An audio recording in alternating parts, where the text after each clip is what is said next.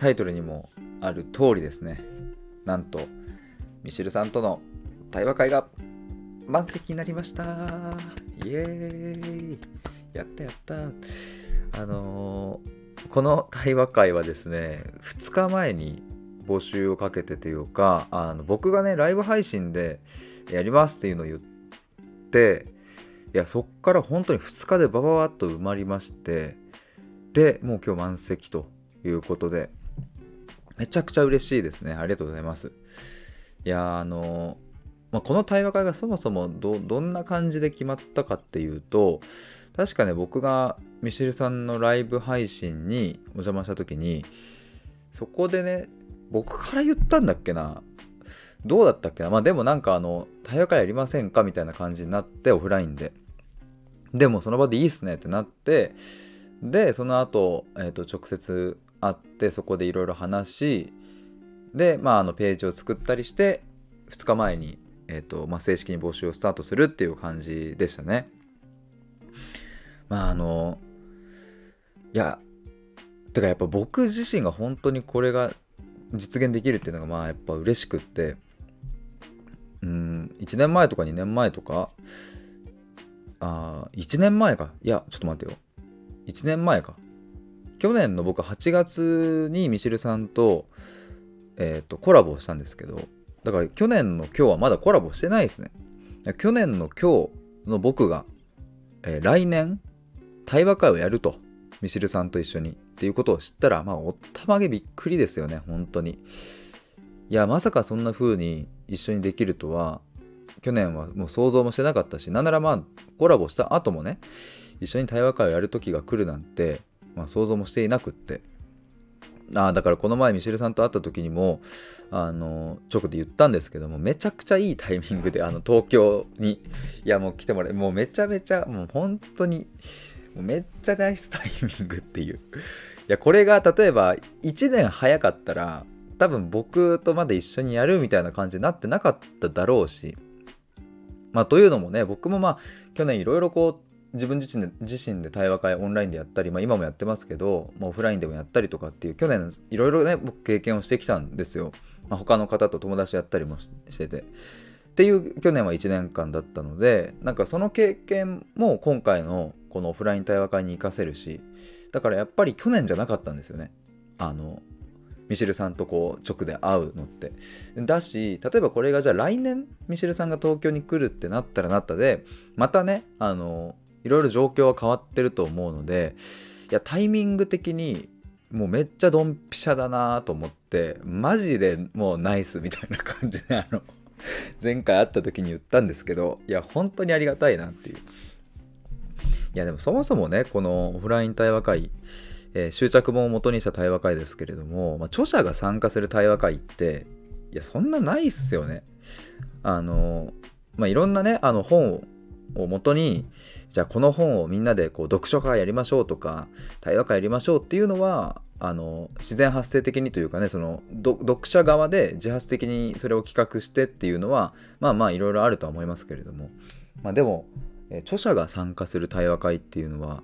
いやめったにないんじゃないかなと思いますし、まあ、ましてやこの執着執着本自体がいやまあ対話できる要素がもうふんだんに盛り込まれているので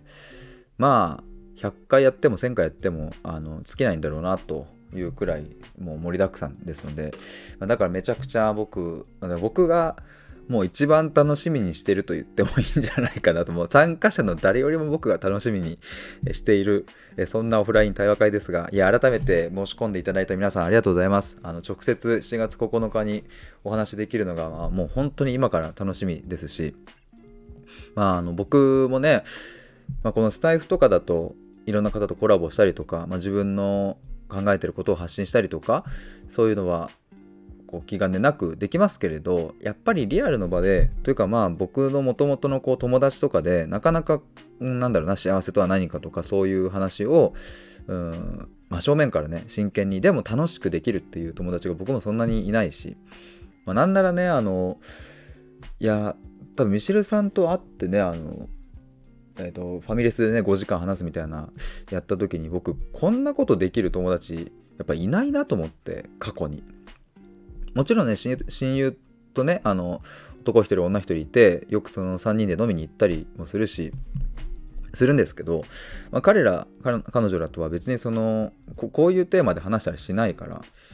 だからなんかうん、まあ、それはそれで楽しいんだけどね。やっぱり僕はこういう、うん、なんかもう深い話っていうのはなんかそういうのをしてる時やっぱ楽しいのでなんかとっても嬉しいなと思います。まあでもこの前のねあのミシェルさんと3回目かあれは。ロイホで